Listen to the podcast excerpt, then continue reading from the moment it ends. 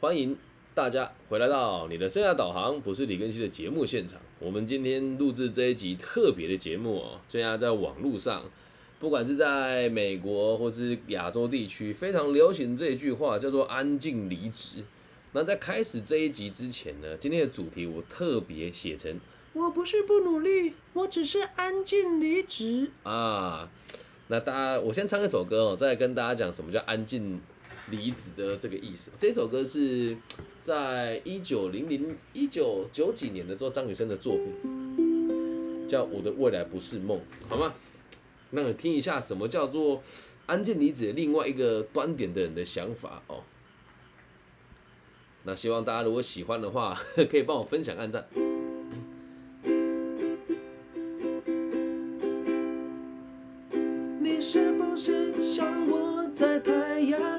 低头，流着汗水，默默辛苦的工作？你不是像我一样，就算受了冷漠，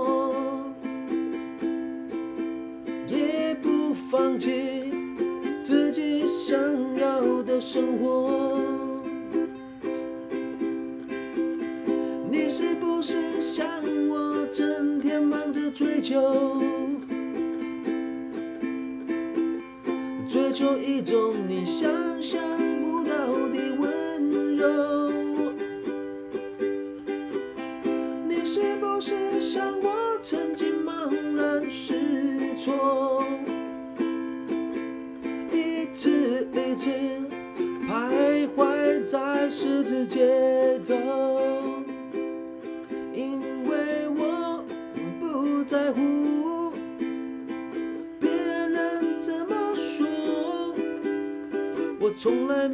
忘记我对自己的承诺，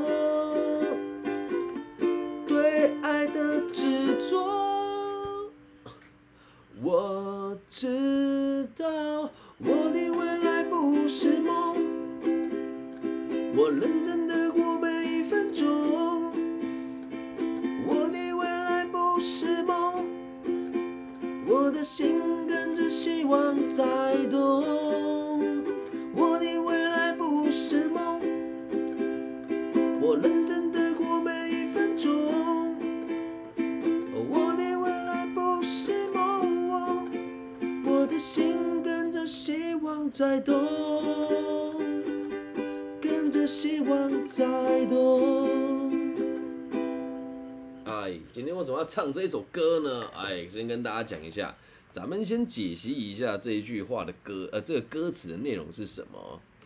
张雨生老师说：“你是不是像我一样在太阳下低头，流着汗水，默默辛苦的工作啊？就是我们每天都在接受各种这个压力，经济的这个压力，好好的工作赚钱，辛苦我们也都是承担的。”那你是不是像我一样，在工作的过程当中，都还没有成就以前，被别人看轻，被别人看不起，我也没有放弃过自己的理想。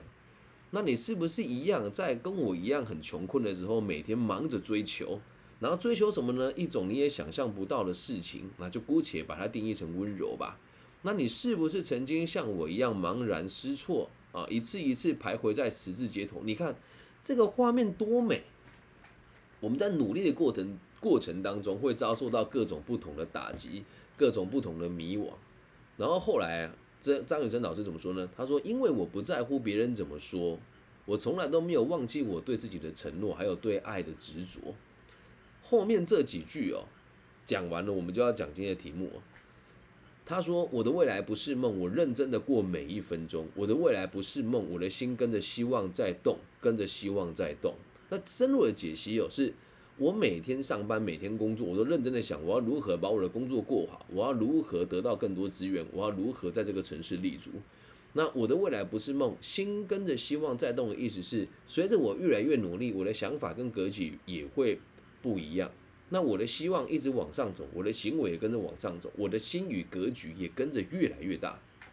那如果你原本听到这一集说，哎，老师你今天要讲安静离职，你以为我要安慰你们这一群说啊，我觉得我好辛苦啊，我的生活都被看清了，我应该要更追求我的生活，我应该要追求生活上的平衡，我不应该努力，那你就错了。我做这一集是来谴责这个名词的，好吗？那我先帮大家定义一下这个词哦，就是目前为止我看那么多的这个文案，还有网络上一大堆这些来历不明的老师。啊，在台湾的这个主流媒体还分享了一个在美国工作，然后花了很多钱做行销的一个自媒体工作者，他来解释这个词。那他说这个词呢，是因为他他他的说法，我转述我说，现在的人工作都太辛苦了。在二零二一年的时候被疫情侵袭了以后，大家都在家里工作，在家里工作呢，就发现哇，原来我们都被工作绑住了。我的天呐！所以呢，经过了这段日子之后，当时疫情刚开始，大家都不敢离职，都只能为了工作牺牲，因为大家都怕没有工作。可是随着疫情越来越趋缓的时候呢，就业市场会热络了起来，于是这。时候就开始有了这个离巢值，大家认为我的生活不应该只有工作，我不应该为了工作牺牲一切，对，就类似这种言论，然后才开始出现了这个“安静辞职”啊这个词哦。那“安静辞职”并不是说我就要闭嘴去辞职，这个字面上意义完全不是这样。它的英文的这个这个这个名称呢，就是 “quiet quit”，就是我安静的辞职哦。那这个安静辞职不是你离职哦，先听我说完。所以呢，有很多人为了维持自己的生活，他只是在灵魂上离职而已，但他的肉体没有离职。讲什么鬼话？然后又继续跟着说，那有很多人呢，上班的时候会很积极，可是现在下班就是下班呢，我们要更注重自己的生活品质。所以呢，如果下班了之后不加班，我就只是在上班做我该做的事，这个就是所谓的安静离职。我的天哪，在讲什么鬼话？美国现在离职率高达二十趴啊，这也是客观存在的数据哦。那这个词为什么最近在亚洲非常的被传颂？一定要跟大家分享。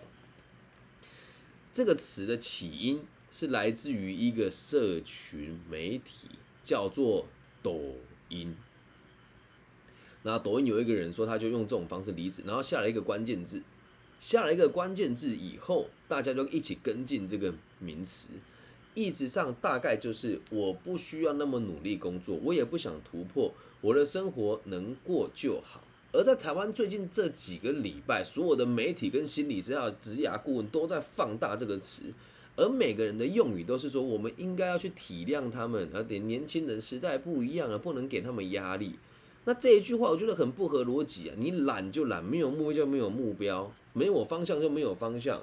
那真的不想为人家负责，就不想为人家负责。你为什么要捏造一个名词来合理化大家的不努力呢？我知道讲这个话会听的人不多啦，但是你要去你要去理解啊，为什么大部分人都愿意讲这个名词？因为大家也都不想认真，也都不想努力。那么老一辈的人呢？呃，他们为了工作付出一切，根本就没有时间来鸟这些东西。而且这些中高阶的主管。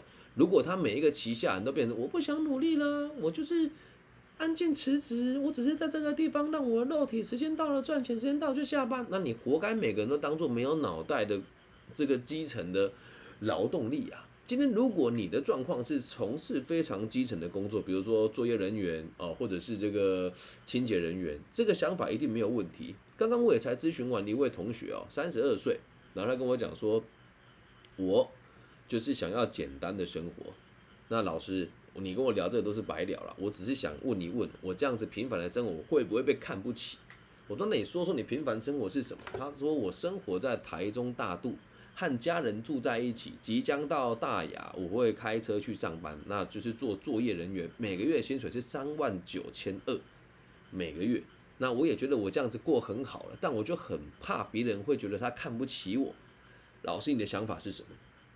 很多人都会以为哦，我的立场是那一种，每个人都得积极努力付出，我才会看得起人家。没有，我这个个案朋友，我非常欣赏他的原因是他了解他自己要的是什么，但是他也说他不会鼓吹别人跟他一起这么做，而且他也能够认同每一个想努力的人。所以刚刚我们的晤谈过程当中，我们也提到了“安静离职”的这个词，他个人也觉得相当荒谬。他说：“如果我跟他们心态一样，到一个新的地方做作业员，我连他们软体、硬体设备放哪里我都不大清楚，甚至连我下班几点能够摸鱼，几点能够出去抽烟，我都不知道。那现在我就摆出这种安静离职的态度，那还有谁敢用我呢？他讲的很对，可是这个词目前已经被大家拿出来，就是过度的放大，而且很多人，这才最可怕的事情哦。我相信大家看到我的形象，都觉得我看起来很像很很从容。对吧？那今天我去修平科大演讲的时候，他有一个越南专班，这些同学也对我就是觉得哇，老师你好神奇啊，你怎么会懂这么多东西？那越南专班的同学很多是有工作经验的，所以他们知道我讲的话都是事实。而在台湾哦，像我们这个行业的专家，每个人都会想要跟着潮流走，每个人都会想要在这个潮流当中得到一点声量。所以做这一集就会变成是你也跟着主流媒体走。那如果今天我要讲说啊，对我们大家就是都太辛苦了，我们一起安静离职，那这一集就会被人家推送出去。但我今天做这个实验呢，我的主题下的好像是很同理这个词，可是内容是在批判这个名词，会得到什么结果我不知道。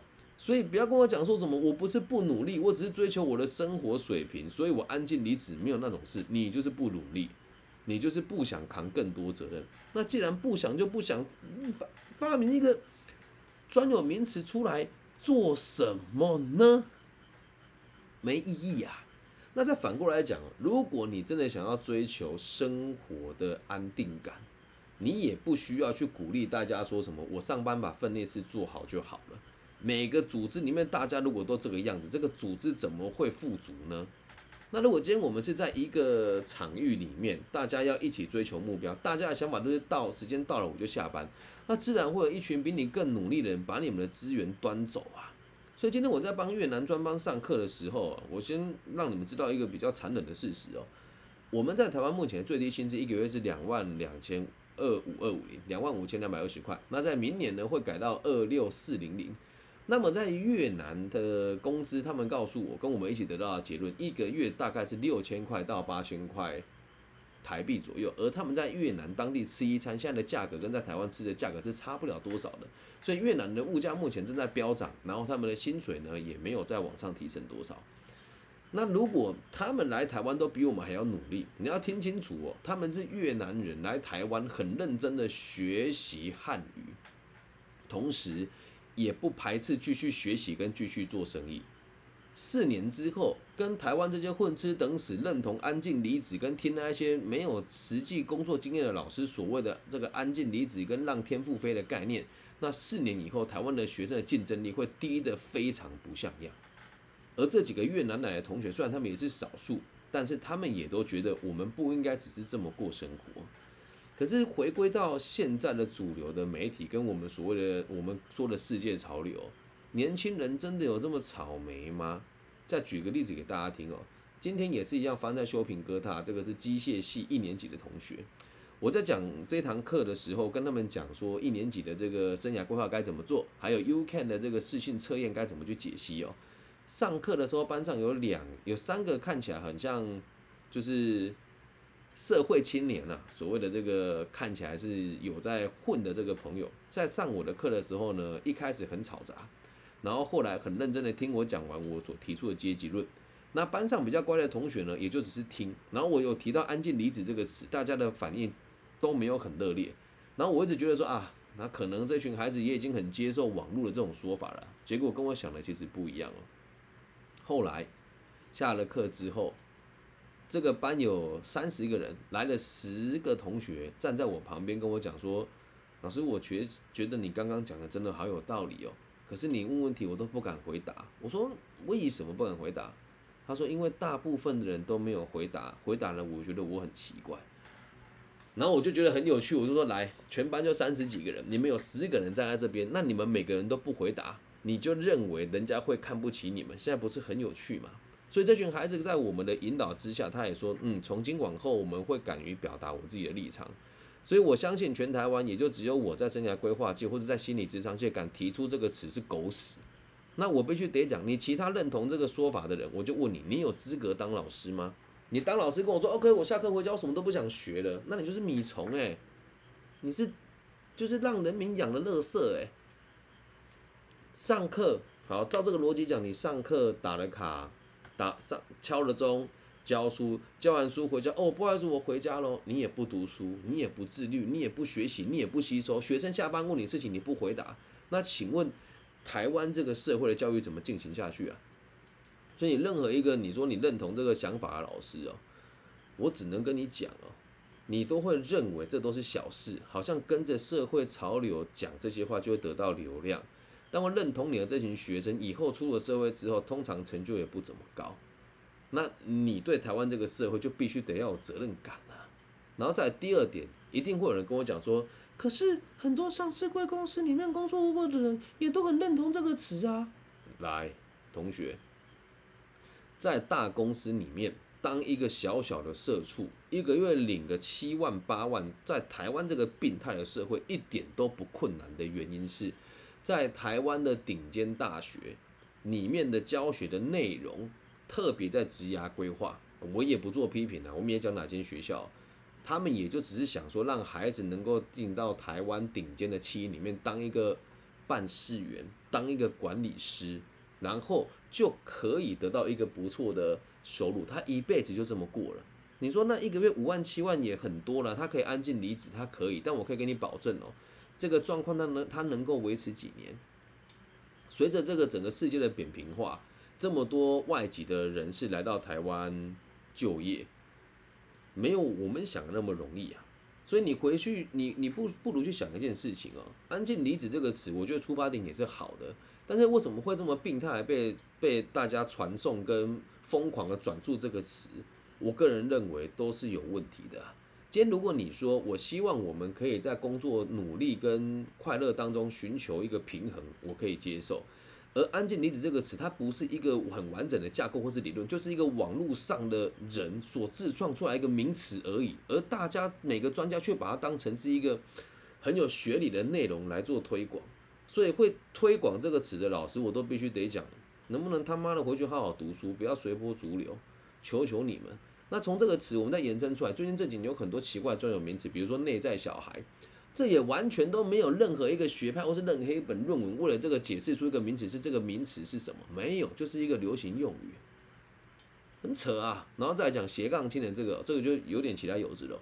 斜杠青年这个词啊，是来自于一本书哦，叫做 Slash 还是 Slash，我英文也不是很好，就是我手上直播想看的这一本。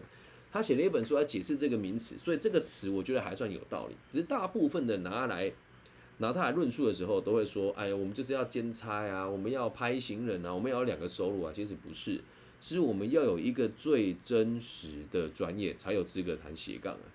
有人就讲说：“哎，李根新，你看起来不务正业。”哎，对，那你不务正业，你得跟我一样有这么高的收入啊。你不务正业，你得跟我一样，你得看得懂财务报表，得得得懂初步的这个财务分析，得能知道。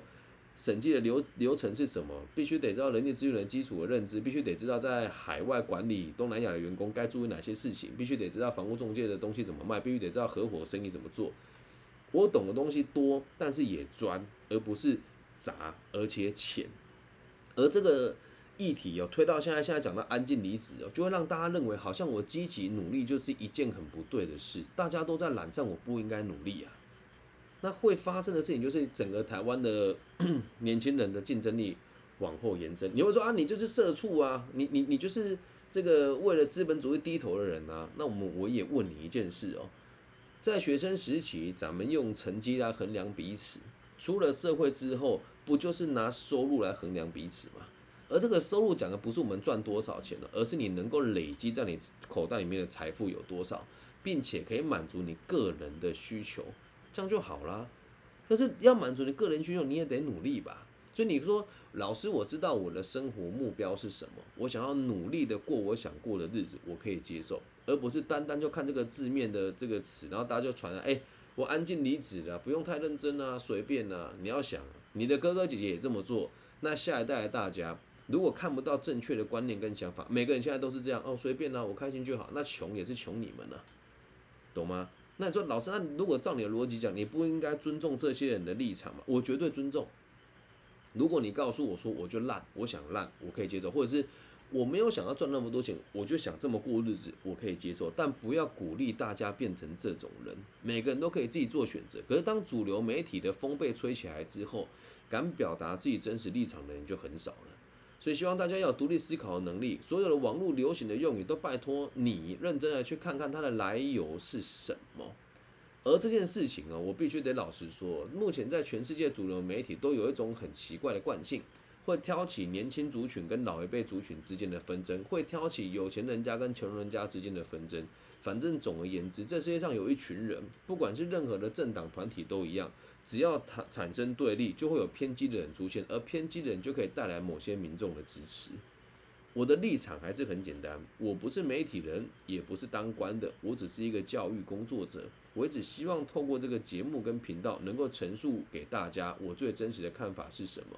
也希望大家可以在目前看起来这么自由的台湾的媒体的汪洋大海里面，可以看见一个人愿意用勇气跟他个人的名誉来捍卫他认为正确的论点跟逻辑。至于你听了之后不舒服的朋友，我只能告诉你啊。如果你能用这种上班朝九晚五，能摸就摸，能混就混，非常自私的心态，也可以让心安理得的过一辈子，那我只能说我恭喜你，你运气很好。但大部分的如果有这种心态的话，你这辈子怎么过都不会安稳啊，了解吗？所以请大家我们修正一下这个认知哦，我不是不努力，我只是安静离职，不对，我就是不努力，我才会接受安静离职这个词，懂吗？我们可以理解自己的需求，过自己想过的生活，并且出发点应该是我在社会、在企业、在团体、在学校里面，我能够多做一点什么，让团体有更多的好处，进而让团体也愿意照顾我，而不是用这种自私的方式来看待未来啊！啊，讲到这个，我真的是非常有感触啊！前两天我到彰化县政府。然后也到台中教育局的会议的时候，我就提出了这个看法。我说，我们应该要让孩子重新学习什么叫正确的认知，什么叫积极的态度，什么叫独立思考的能力。而每个长官的回答都是：我们已经有在做了啊，哎，我们做的很好，哎，你妹的！你真的去现场看那个人讲课，你真会吐血啊！那我就不信你会让你儿子受这种教育。台湾很多人都是这样啊，在台湾当这个要角。把孩子送去海外念书，对，然后屡见不鲜啊。那其实台湾也有好几间这个所谓的这个实验学校，那他们孩子升学的目的就不在台湾读大学。这个状况如果再继续下去，台湾的文凭真的会非常的贬值。你会说，哎呀，你这个太贬低我们自己了吧？我们这个台积电啊、红海都是世界第一啊。你要知道一件事，过去我们奠基了很多，所以现在可以世界第一。现在我们继续这样子。状况摆烂下去，很快不要说世界第一了。你看我们现在状况就知道台湾每况愈下啊，所以希望大家不要跟着随之起舞。然后我也再次呼吁台湾的媒体，如果你真的有点良心的话，不要再跟着主流媒体，或是跟着网络上的报道，或是网络上的风向来做新闻了。我们要做的真的不是哗众取宠，我们要做的应该是对这个社会有帮助的事，理解吧？责任越大。能力就要越强，哦，那我觉得我是扛起这个责任的人呐。那我也没有想说要给人家给我什么回馈，因为毕竟我做这个行业就真的不是为了钱。那最近听我节目的人越来越多，只我也只希望大家不用去攻击其他的人，也不用说什么哎，李根熙批评你们怎么样，不需要。你只要让自己知道，如果别人愿意听我们的立场，我们表达给他听。那影响别人这这个想法一定不能停止下来，因为就如果我自己只想要自己努力的话，那我不需要做这个节目，我只是希望让大家都可以过得开心、过得平稳、过得富足。那你会发现，台湾这些主流的心理咨商师跟职涯规划师，他们的粉丝跟他们的受众，多数都是那些看起来很焦虑、没有生活方向、想想找别人给他决定。然后，并且盲目的追求信仰，然后以为花钱买课程就会学习到东西，但最后苦的都还是自己，理解吗？我在这行业第七年了，有很多人是真的工作了一阵子之后才来找我说：“老师，我当时真的错了，我应该要听你的话。我现在身无分文，而且还刷卡买课程，嗯，或者我当时批评你这个非常自以为是，现在三四年过去了，证明你的 做法是正确的。”那当然也有很多人跟我讲说你太自以为是，我现在这样过我也过得很好啊，嗯，至于好不好嘛，只有你们自己知道。如果你必须得经过朋友或者团体的群聚才能够感觉到自己有价值的话，就代表你在整个社会当中是没有什么太大的价值的。你需要别人来肯定你，这时候就很容易活在别人的期待当中。就回到我们一开始课程讲的，我不敢跟别人不一样，那是真的自由吗？我不确定，这样理解吧？希望大家都可以。努力一点，积极一点，开心一点，不要盲目的相信网络上的这些用词。那我也欢迎每一个立场不一样的朋友可以跟我聊聊天，也不要讲辩论啊，来讨论一下事情的真伪是什么。那假设你有老师跟你讲说啊，你们知道有有个叫做安静离职吗？安静这个词就是要追求自己的生活品质，然后不希望你们被工作埋没。对，就请他们来跟我聊一聊吧。你可以直接写跟他说，就把这一集分给，把这一集。送给他听，就直接告诉他了。老师，我跟你有不同的看法，然后这个网络上老师也有这个想法。那我觉得我很想跟您一起讨论这件事情的本质。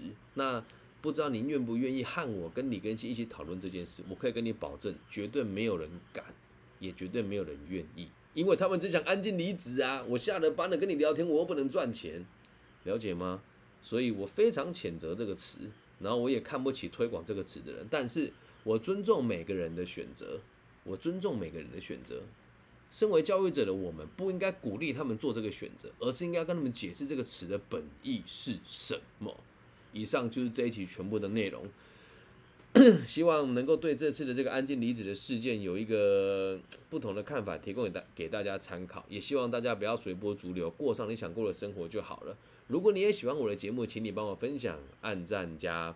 订阅。那假设你跟我有不同的看法，也欢迎你留言，然后或者是你说我不认同你这个想法，我们都可以一起聊一聊的，好吗？那如果你也觉得还不错，想要赞助我，本节目啊也接受各种不同的赞助，正所谓五块十块不嫌少，五万十万也不嫌多啊。那你私信我，我会给你们我的这个赞助的方式，海内外都有账户可以让大家贡献你的一点小小的心意啊。那其实这个钱呢，也不是进我的口袋啊。我有个协会叫台中市务实生涯辅导协会，税级编号是八七零二五七八八，每年的会费四十万到六十万的台币都是我一个人自己出的。啊，那如果大家也觉得说台湾的这个青年教育、就业辅导跟目前的整个台湾的教育氛围需要被改变的话，那我的个人能力一年只能拿出六十几万嘛。那如果大家能力好一点的话，有更多的钱可以做更多的事，就可以去帮助更多人。因为我真的没有打算。用这个来做盈利，只希望有多少资源做多少事。那最后在这个全新的计划会不会进行，我不知道。我接下来要跟我的协会的秘书长啊，他要开一间智商所，我希望可以用募资跟募款的方式来完成。那如果你也有兴趣的话呢，你可以帮我们捐个款给我们来做这个投资。那我会把现场的一个。在里面放上各种纪念大家的东西，让大家理解我们的这个智商所跟帮助人的地方是经由全世界不同角落的人来认养我们的这个开销。那你也可以当做是收听我节目这么久的一个支持，或者是你你觉得说，哎，我也行有余力，希望可以贡献那个地方，让更多人在实体能够学习一些东西。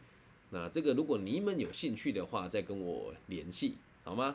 那直播现场有人说，身边有很多人这种想法，就是过一天是一天啊。我们读西湖高中的同学们，百分之九十的人的心态都是这样。那不能怪人家，学校有一些老师就跟你讲，你要安分守己哦，你不要跟别人不一样哦。你们最好的路就是考一间这个顶尖的大学，然后去社会上当社畜哦。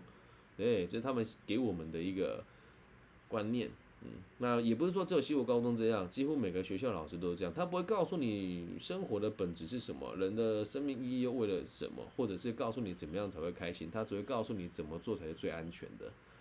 所以，嗯，就不要再做这样子奇怪的事情了。然后这里小蔡说有一个叫安静解雇了，那我们有一天啊，再找一天来做安静解雇这个词好了，因为我还没有研究它。这样了解吧。然后也有人问了，他说不要因为他人的看法跟团体来感受自己的价值。那要怎么样才能感受自己的价值呢？很好，代表这位同学应该听我的节目时间没有很长，听清楚了，喝个水啊。人的价值来自于你可以给团体多少贡献，能贡献的越多，价值就越大。每个人能够赚钱，都是因为你解决了某个社会的问题。解决的问题越大，赚到的钱就越多。我们不应该用让团体的评价来决定我们的价值。我们应该要看的是，就算团体不懂，我能够为他们做哪些事情，能够做的越多，我的价值也就越大。这样能够理解吗？